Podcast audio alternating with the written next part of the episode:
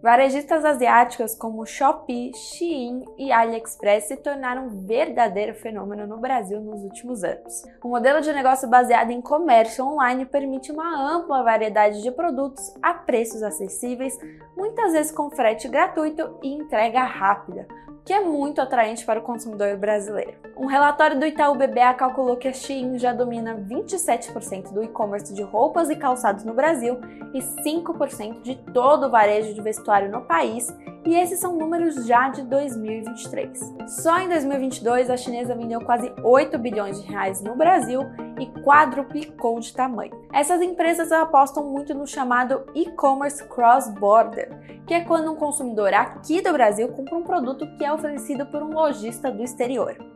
Só em 2022 os brasileiros compraram pela internet mais de 50 bilhões de reais em mercadorias de países estrangeiros, grande parte delas vindas de países como China e Vietnã.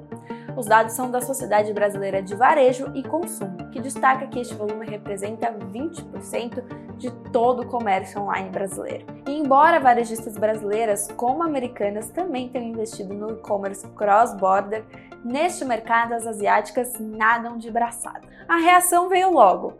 Grandes varejistas brasileiras passaram a pressionar o governo para tentar frear o avanço da Shein, da Shopee e companhia, afirmando que essas empresas se valem de brechas tributárias para vender no Brasil, que configuraria concorrência desleal. E a pressão fez efeito. O governo Lula chegou a anunciar o fim da isenção de imposto para remessas internacionais de até 50 dólares entre pessoas físicas, justamente a tal da brecha apontada pelas varejistas brasileiras mas voltou atrás quando percebeu a forte reação negativa nas redes sociais. Mas por que essa medida gerou tanta insatisfação? Como as asiáticas viraram uma febre no Brasil, sobretudo entre o público mais jovem?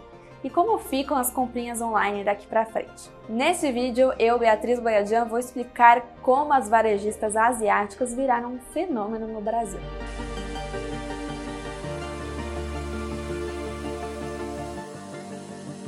Quais são as varejistas asiáticas que caíram no gosto do brasileiro? Uma das estrelas deste fenômeno é a chinesa Shein. Sim, se fala desse jeito, com pronúncia em inglês, mas tá tudo certo se você preferir dizer Shine, Shein, Shein. Eu vou seguir com Shein, beleza? Segundo números do Itaú BBA, de todos os usuários do Brasil que usam diariamente aplicativos de lojas de vestuário, 74% deles usam o aplicativo da Shein. Sim, 74%, muito mais do que concorrentes locais como Renner e Riachuelo. Em 2021 foi o aplicativo mais baixado no mercado de moda no Brasil, com mais de 23 milhões de downloads. A Shein virou sinônimo de bom, bonito e barato nas redes. A empresa segue o conceito de fast fashion ao extremo tem peças a preços baixos e novas coleções a todo momento. O consumismo acaba sendo incentivado também pelas diversas recompensas pela fidelidade do cliente. Em resumo, compras geram descontos que incentivam mais e mais compras. No ano passado, a chinesa inaugurou uma loja temporária no Rio de Janeiro e outra em São Paulo. Cada uma recebeu mais de 5.500 visitantes. São Paulo, as filas tomaram as escadas rolantes do shopping Vila Olímpia geraram mais de 5 horas de espera. Deu até briga entre os clientes. A Shopee, por outro lado, é uma plataforma de comércio eletrônico com sede em Singapura que opera em vários países do Sudeste Asiático e também no Brasil. O aplicativo da Shopee se tornou o mais baixado do Brasil entre as varejistas e ele bate de frente com empresas locais como Magazine Luiza e Casas Bahia. A Shopee também tem investido em fortalecer sua marca localmente contratou famosos como Xuxa e Barões da Pisadinha para estrear campanhas publicitárias em alguns dos espaços mais nobres e caros da TV brasileira. Além disso, também emprega mais de mil pessoas em suas sedes locais. Outro destaque é o AliExpress, site de compras do gigante chinês Alibaba, que recentemente fortaleceu sua operação local, tendo deslocado funcionários de outros países, como a Turquia, por exemplo, para estruturar os negócios no Brasil. Além de faturar com as vendas dos produtos dos lojistas ligados à sua plataforma, o Ali também vende anúncios dentro da sua ferramenta de busca, que aproxima a empresa do modelo de negócios de gigantes como o Google. Essas varejistas permitem que vendedores independentes também vendam seus produtos diretamente aos consumidores. Qual o tamanho dessas empresas no varejo online brasileiro? Em 2020, a pandemia de Covid-19 teve um impacto significativo no comércio online. Por conta das restrições e isolamento social, muitos consumidores foram forçados a fazer compras pela internet. Um estudo da gestora Canuma Capital mostrou que as vendas online atingiram 260 bilhões de reais em 2021, um avanço de 160 bilhões em relação ao registrado em 2019, antes da pandemia.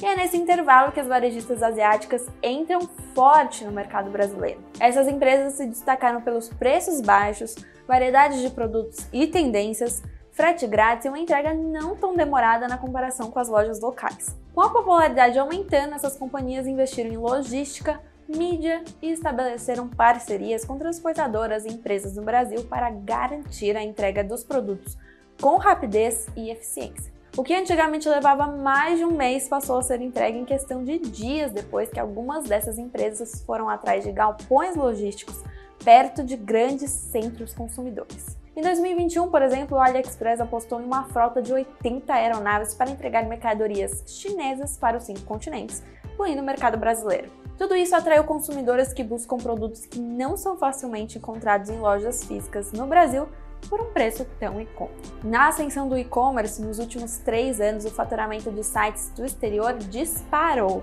Eles tiveram uma alta de 60% só em 2022. Essas lojas online já representavam 17% do faturamento do comércio eletrônico brasileiro em 2021. Isto é, quase uma a cada cinco compras feitas pela internet vieram de fora do Brasil. Mas como elas ficaram tão populares? Segundo o professor Ricardo Pastore, coordenador do núcleo de varejo da Escola Superior de Propaganda e Marketing, três pontos centrais motivam a preferência por compras nas varejistas asiáticas em comparação às locais. Preços vantajosos, experiência de compra e o acesso a novos produtos. O preço atrai, mas não fideliza. O que faz o consumidor realizar uma nova compra é a experiência. As pessoas compram, se sentem seguras e gostam. E compram de novo. Ricardo destaca que a experiência de comprar um produto de fora é algo que também desperta o interesse. E o acesso a novos produtos é o que provoca essa sensação. Segundo o especialista, o Brasil sempre foi uma economia fechada, portanto, há uma carência por produtos e, consequentemente, uma supervalorização dessa experiência. Portanto, estamos falando de um competidor com preços baixos, uma qualidade que vem melhorando e um tempo de entrega cada vez menor. Juntando a facilidade para comprar online e o estímulo dos próprios aplicativos para fidelizar o consumidor, quem compra um produto de fora aqui no Brasil conclui que dá para esperar chegar. Ou seja, vale mais a pena pagar barato e tentar controlar a ansiedade do que investir mais dinheiro para comprar aquele produto em um shopping. E isso para não mencionar o gasto com a condução, o estacionamento, ter o trabalho de buscar o item na loja, interagir para fazer a compra, para muita gente é um estresse. Qual é o papel das redes sociais em tudo isso? A Shein também sabe que uma das melhores maneiras de vender o seu negócio é por meio de seus contatos. A plataforma investe pesado em influenciadores digitais que se tornam afiliados e também contam com uma série de vantagens para seus seguidores. A empresa tem seu próprio sistema forte de recompensas para que clientes recebam vantagens ao compartilhar avaliações de produtos, entrar no aplicativo todos os dias, participar de lives, entre outras ativações. É aí que a experiência se torna gratificante ao consumidor. Inclusive, o live commerce é uma estratégia forte na plataforma. Se trata de uma live com data marcada, geralmente mediada por influenciador, que utiliza gatilhos mentais da escassez e urgência com descontos limitados para quem comprar naquela hora. E essas são apenas algumas das estratégias que a empresa utiliza. A Shopee não fica tão atrás nesse quesito. No Dia do Consumidor aqui no Brasil, em 15 de março, a empresa teve um aumento de 300% de compradores e de 290% no número de novos vendedores e marcas. Aliás, antes disso, na temporada de promoções de fim de ano, o Marketplace lançou a campanha 9.9 Super Shopping Day, com a Xuxa como a nova embaixadora da marca.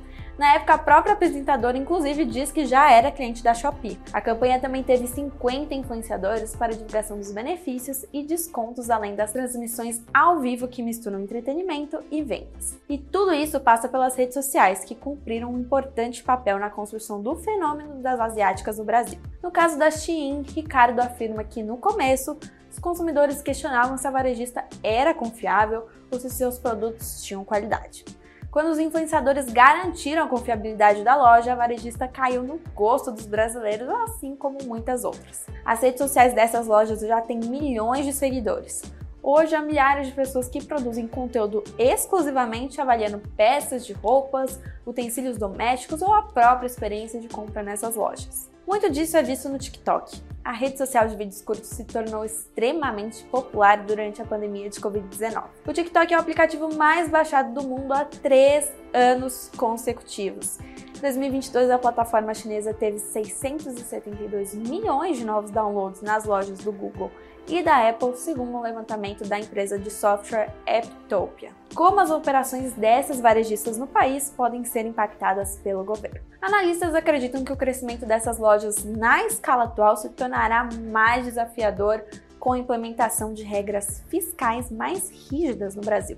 E isso pode comprometer a vantagem dos preços baratinhos. Recentemente, o governo chegou a anunciar que acabaria com a isenção de impostos para compras internacionais de até 50 dólares feita entre pessoas físicas, calculando um aumento de arrecadação de 8 bilhões de reais por ano. Com a medida, todas as compras passariam a ser taxadas em pelo menos 60%, incluindo o frete. Juntando com possíveis impostos estaduais, especialistas disseram que os preços das mercadorias vindas de fora poderiam até dobrar. Após o anúncio, veio uma repercussão bem ruim nas redes sociais.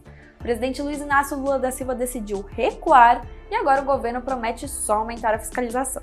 Mas é importante destacar: nunca existiu isenção de 50 dólares para compras online do exterior. A isenção se aplica somente ao envio de uma remessa de pessoa física a outra pessoa física. Essas lojas são acusadas de recorrer a estratégias como usar nomes de pessoas no remetente para burlar a tributação. Muitas vezes as compras também são divididas em pacotes com valor inferior ao limite da isenção para não serem parados pela Receita Federal. A estimativa de representantes do setor é que o governo deixe de arrecadar até 14 bilhões de reais por ano com essa brecha. E com o aumento das vendas, o valor só tende a crescer. Segundo o professor Ricardo Pastore, da SPM, o governo tem um novo desafio de como supervisionar essas operações sem prejudicar o relacionamento com o consumidor brasileiro. Questionadas pela reportagem, a Shopee e o AliExpress afirmaram que atuam conforme as regras e os regulamentos estipulados pela lei brasileira. A Shopee afirmou que, mesmo com o recuo do governo na mudança da tributação, continuará seguindo as leis e regulamentos locais e exigirá que os vendedores da plataforma também os cumpram. O AliExpress comunicou que continuará disponível e colaborativo com o governo e a Receita Federal do Brasil para trabalhar na melhor solução. A Shein não retornou. Por que as varejistas brasileiras estão ficando para trás? Especialistas com quem conversei veem uma cultura digital enraizada em lojas como Shein e Shopee. É algo que faz parte da essência dessas plataformas. Já as empresas brasileiras teriam dificuldade de funcionar no ambiente digital de forma tão eficiente quanto as varejistas asiáticas. O professor da SPM afirmou que por aqui os recursos digitais são utilizados de maneira complementar e não como ponto de partida para alcançar clientes e fidelizá-los. O vice-presidente da Sociedade Brasileira de Varejo e Consumo, Alberto Serrentino, diz que o fenômeno do cross-border é mundial mas que os lojistas brasileiros ainda exploram pouco. Marcas brasileiras poderiam vender seus produtos no exterior utilizando o mesmo caminho que vem sendo trilhado pelas empresas da Ásia. O professor Ricardo Pastore acredita que é necessário investir no digital, ampliar estruturas e desenvolver novos algoritmos para que os negócios voltem a deslanchar no país. Além disso, há um público local que simplesmente prefere não comprar de varejistas estrangeiras e isso pode ser explorado com novas estratégias de marketing. Nós aqui do Suno Notícias continuaremos de olho explicando tudo para você. Enquanto isso, não se esqueça de acompanhar nossas redes sociais e o site suno.com.br/notícias. Compartilhe esse conteúdo, inscreva-se no nosso canal e deixe seu comentário nesse vídeo. Eu te vejo numa próxima.